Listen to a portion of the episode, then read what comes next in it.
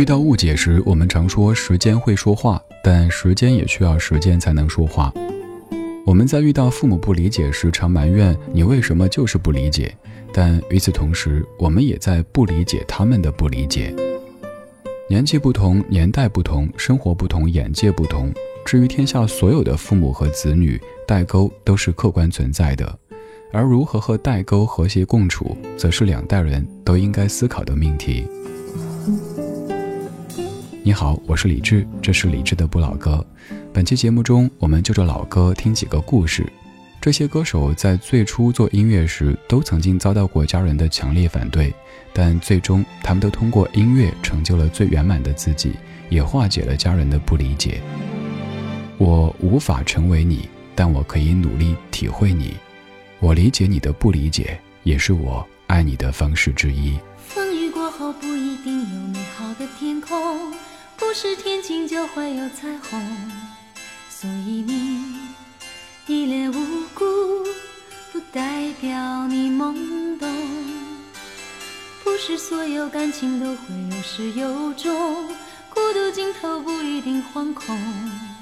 可生命总免不了最初的一阵痛。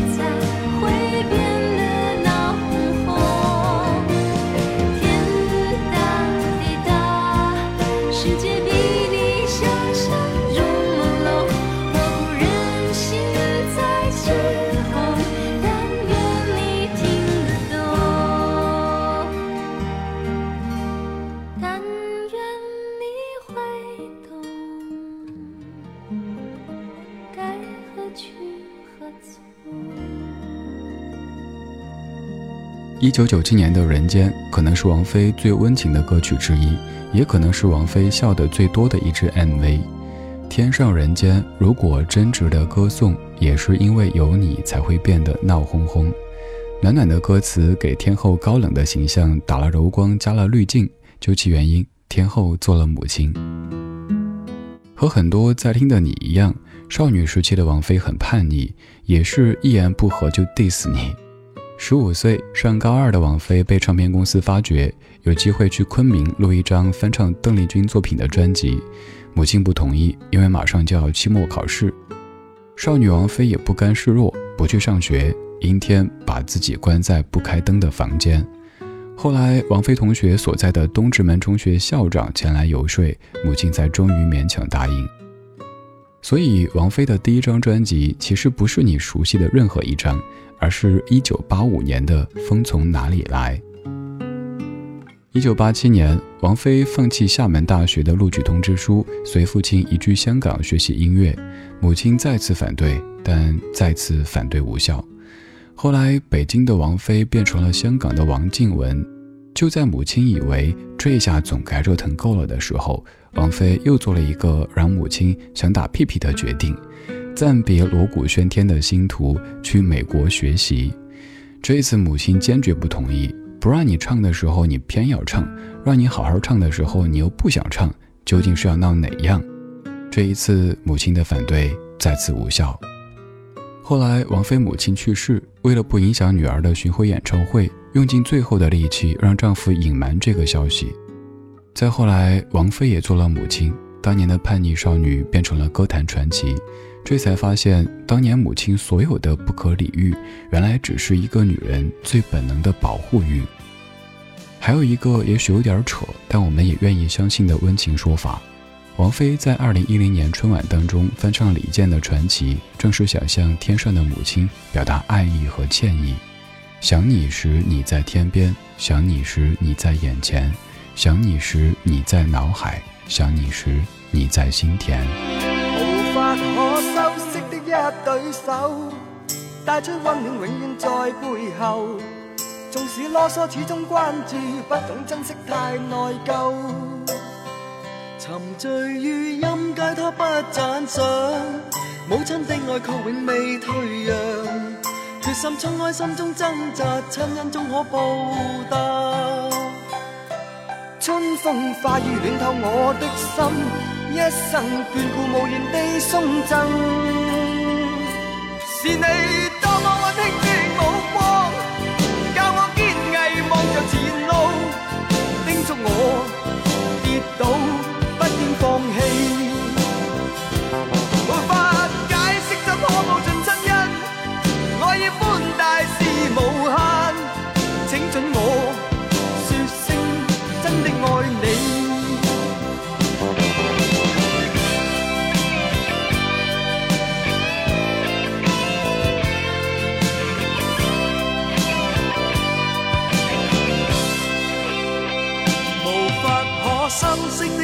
对手带出温暖，永远在背后。纵使啰嗦，始终关注，不懂珍惜，太内疚。仍记起温馨的一对手，始终给我照顾，未变样。理想今天终于等到，分享光辉盼做到。春风化雨暖透我的心，一生眷顾，无言地送赠。是你。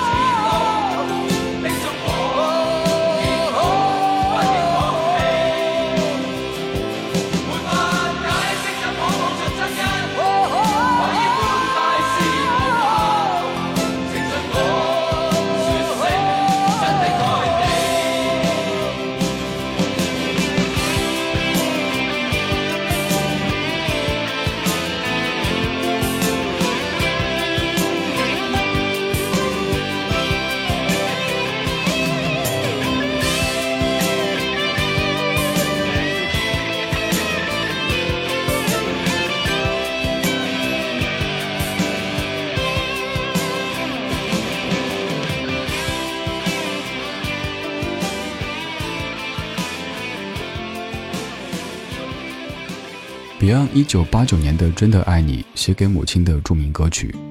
和本期节目中说到的其他几位歌手相比，黄家驹的出身是最苦的。他出生在香港底层家庭，小时候一家七口住在一个不到三十平的房间里。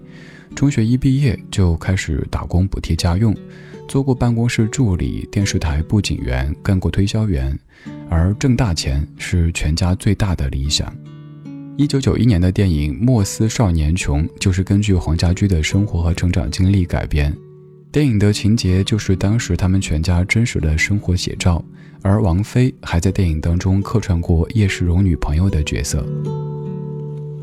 一开始，黄家驹的父母是反对他玩音乐的，这也是当时很多传统父母的想法。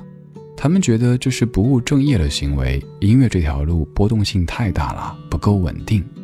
在黄家驹的父亲看来，他就应该安安稳稳地过日子。母亲倒是很尊重儿子的想法。觉得儿子天赋很高，但也知道现实条件并不允许。黄家驹自从在爸爸工作的工厂捡到一把破吉他之后，就一心打算搞音乐。先是通过琴行老板介绍认识了叶世荣，后来队伍不断壮大，从之前的地下摇滚乐队发展到五人乐队。从首张专辑《再见理想》开始，一路上都在朝着自己理想的方向走。率领 Beyond 成为香港乃至于全中国最具影响力的乐队。Beyond 刚成立的时候非常困难，大家连一件像样的乐器都买不起。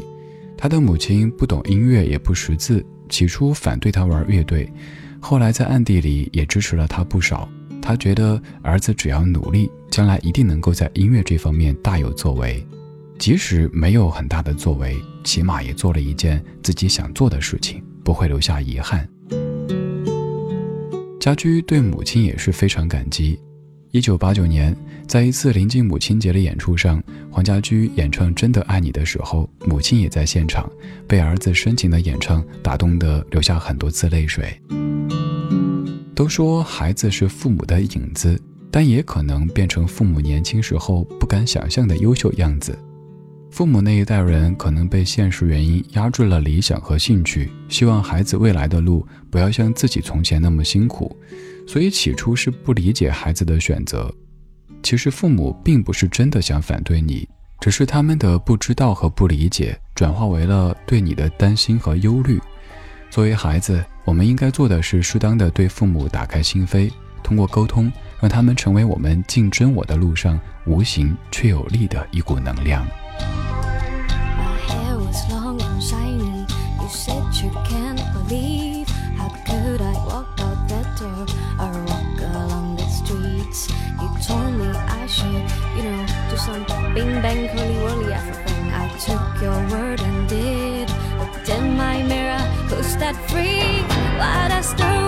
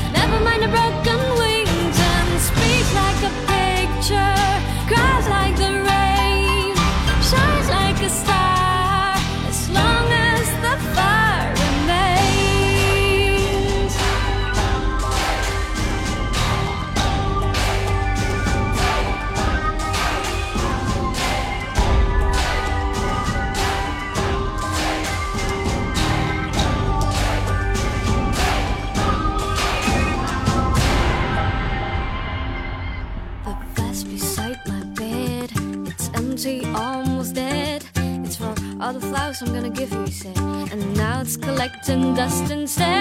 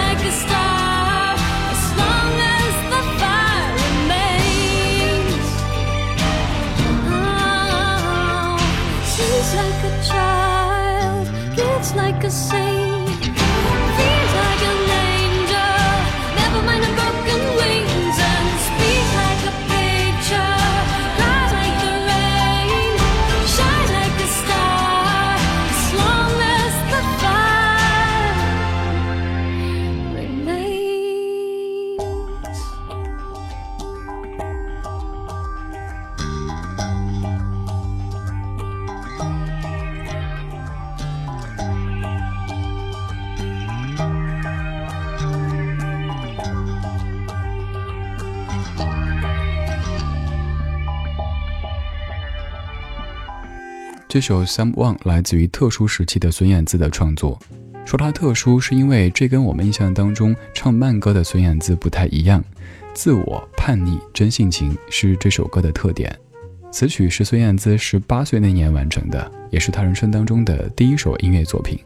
歌词里说：“看看镜中的自己，这个怪胎是谁呀？为什么这个世界要欺骗？为什么我要去幻想相信？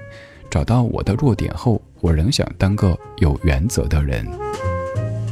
即便被叫做怪胎，也要坚持自己的原则。这是十八岁的孙燕姿最自我的样子。”歌曲收录在两千零二年孙燕姿《Star》自选集当中。专辑当中除了这首《Someone》，还收录了陪伴她长大的一些重要歌曲，比如说为了父亲重新翻唱的《橄榄树》。作为燕姿的音乐启蒙者，孙爸是一个一句歌王，《橄榄树》是燕姿小时候最常听到孙爸哼的歌，只不过每回听都只是唱到“不要问我从哪里来”，就唱不下去了。燕姿知道老爸的毛病之后，总会自编歌词，接着唱“我从天上掉下来”，所以这首歌也成为孙燕姿和父亲常常拿出来互动的一个梗。不过，对于当年的孙爸来说，茶余饭后哼个小曲儿可以，解闷时弹个钢琴也行，但要把歌手作为职业，那是万万不可以的。因为那时候孙燕姿所在的新加坡大环境是实用主义。在文化艺术方面不是特别热情，大批热爱文艺的年轻人大多都到台湾去发展，而燕姿的父母是大学教授，他们希望女儿能在南洋理工大学毕业之后从事个有用的职业，比如说做个医生或者律师之类的。当时还在上大二的孙燕姿虽然学的是商科，但她更喜欢音乐，也在学习编曲课程，还利用课余时间拍摄了一段自弹自唱的视频。音乐人包小柏在看到这段 VCR 的时候，当即被惊到。有夸张的说法是，他认定孙燕姿这个新星有能力做王菲的接班人。孙燕姿的父亲是坚决反对女儿做艺人的。当时包小柏去了无数次燕姿家里做家访，用他自己的话说，几乎是跑断了腿。做了孙爸爸和孙妈妈很长时间的思想工作，后来是燕姿自己说服了爸妈，又通过取得的成绩证明自己当初的选择。出道第一年就获得了亚洲十四项年度新人奖，出道第二年开始在各大颁奖礼上收割最佳女歌手、最受欢迎女歌手等等奖项。在孙燕姿日后的音乐事业上，孙爸爸也是经常出谋划策的。有一段时间，孙燕姿的演出通告也是由孙爸来负责的。孙爸甚至还是几年之前的科普勒演唱会的出品人。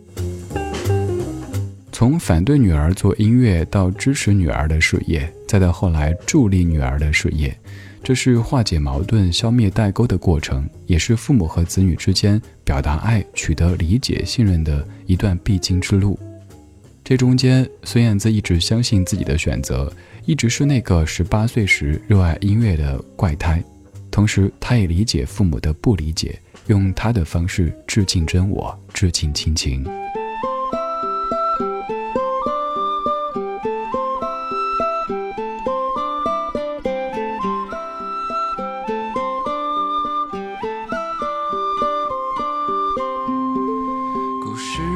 还是以前最。初的那些春天，阳光洒在杨树上，风吹来闪银光，街道平静而温暖，钟走得好慢，那时我还不是人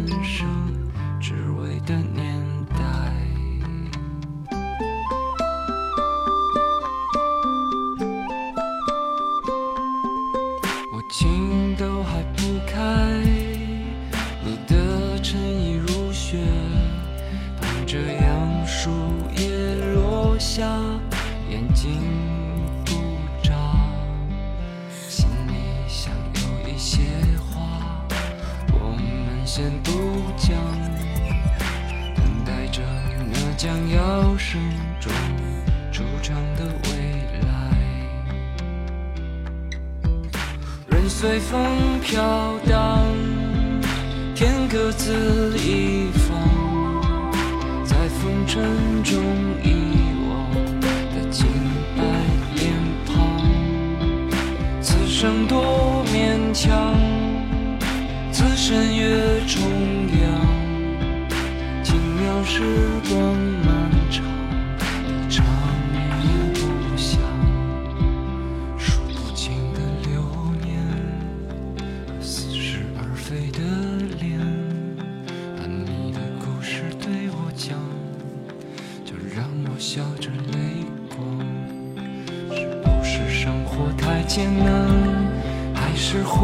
的声响。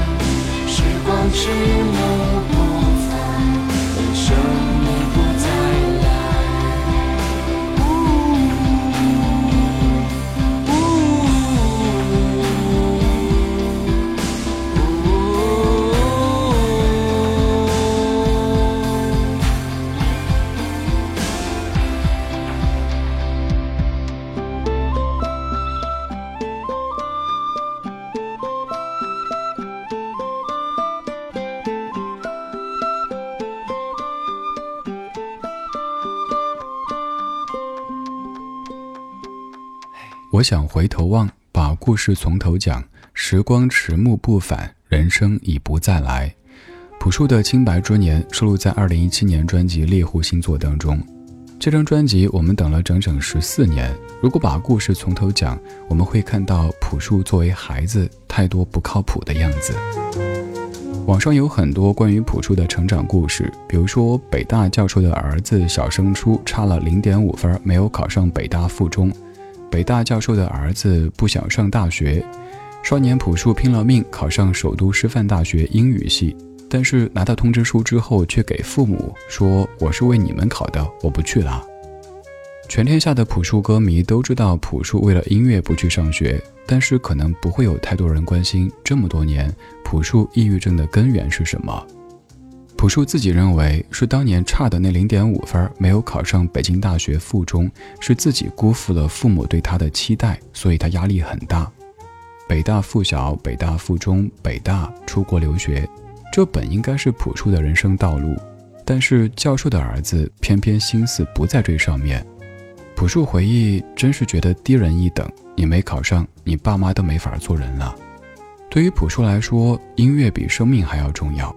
大二时，他退了学，每晚十点半带着吉他去家门口的小运河边弹琴唱歌。一九九九年，朴树出版了第一张专辑《我去两千年》，第一年就卖了三十万盘磁带，可当时却被人批评有明显的忧伤情绪，过于阴暗。其实这个时候，他已经有了十年以上的抑郁史。两千零三年，在发表了第二张专辑《生如夏花》之后，朴树在名声最旺的时候突然隐退，因为抑郁症，他没办法和外界交流了。朴树正式回归大众视野，已经是十年后的那首《平凡之路》了。后来又流传着这样的新闻，说朴树要开演唱会了。前几天他妻子收到一条短信，要他的银行账号，这是朴树的父母发的，说想给朴树的妻子打五千块钱买两张演唱会的门票，怕儿子生气，不敢直接问他，怕儿子十年没有出专辑，他们担心世界忘了他。这是儿子在家乡北京第一次办演唱会，他们想要去增加两个观众。现在的朴树变了，变得更加开朗。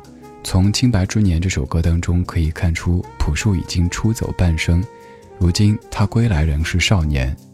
可能是因为通过音乐让大家读懂了他的真我，也终于得到了父母，得到了这个世界的理解。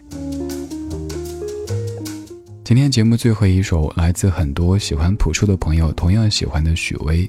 这首《礼物》大家都很熟悉，但却可能不知道这首歌里有很多许巍想对父亲说的话。许巍说，三十岁以前好像没和父亲说过几句话，因为总觉得跟他沟通很困难。后来自己年纪越来越大，也越来越能够体会自己父亲的心境了。从西安到北京，从彷徨犹豫到平静淡然。许巍在音乐当中找到自己，而在他的音乐当中，这一切都是上苍给予我们最珍贵的礼物。春节回家，大包小包的礼物固然很好，但其实你身体健康、工作顺利、家庭幸福，才是家中老小孩最希望收到的礼物。让我怎么说？我不知道，太多的语言。消失在胸口，头顶的蓝天，沉默高原，有你在身边，让我感到安详。走不完的路，望不尽的天涯，在燃烧的岁月。漫长的等待，当心中的欢乐在一瞬间开启，我想有你在身边，与你一起分享。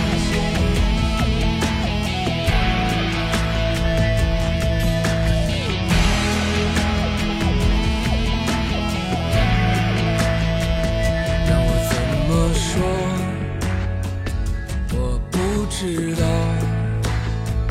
太多的语言消失在胸口，头顶的蓝天，沉默高原，有你在身边，让我感到安详。在寂静的夜，曾经为你祈。希望自己是你生命中的礼物，当心中的欢乐在一瞬间开启，我想有你在身边，与你一起分享。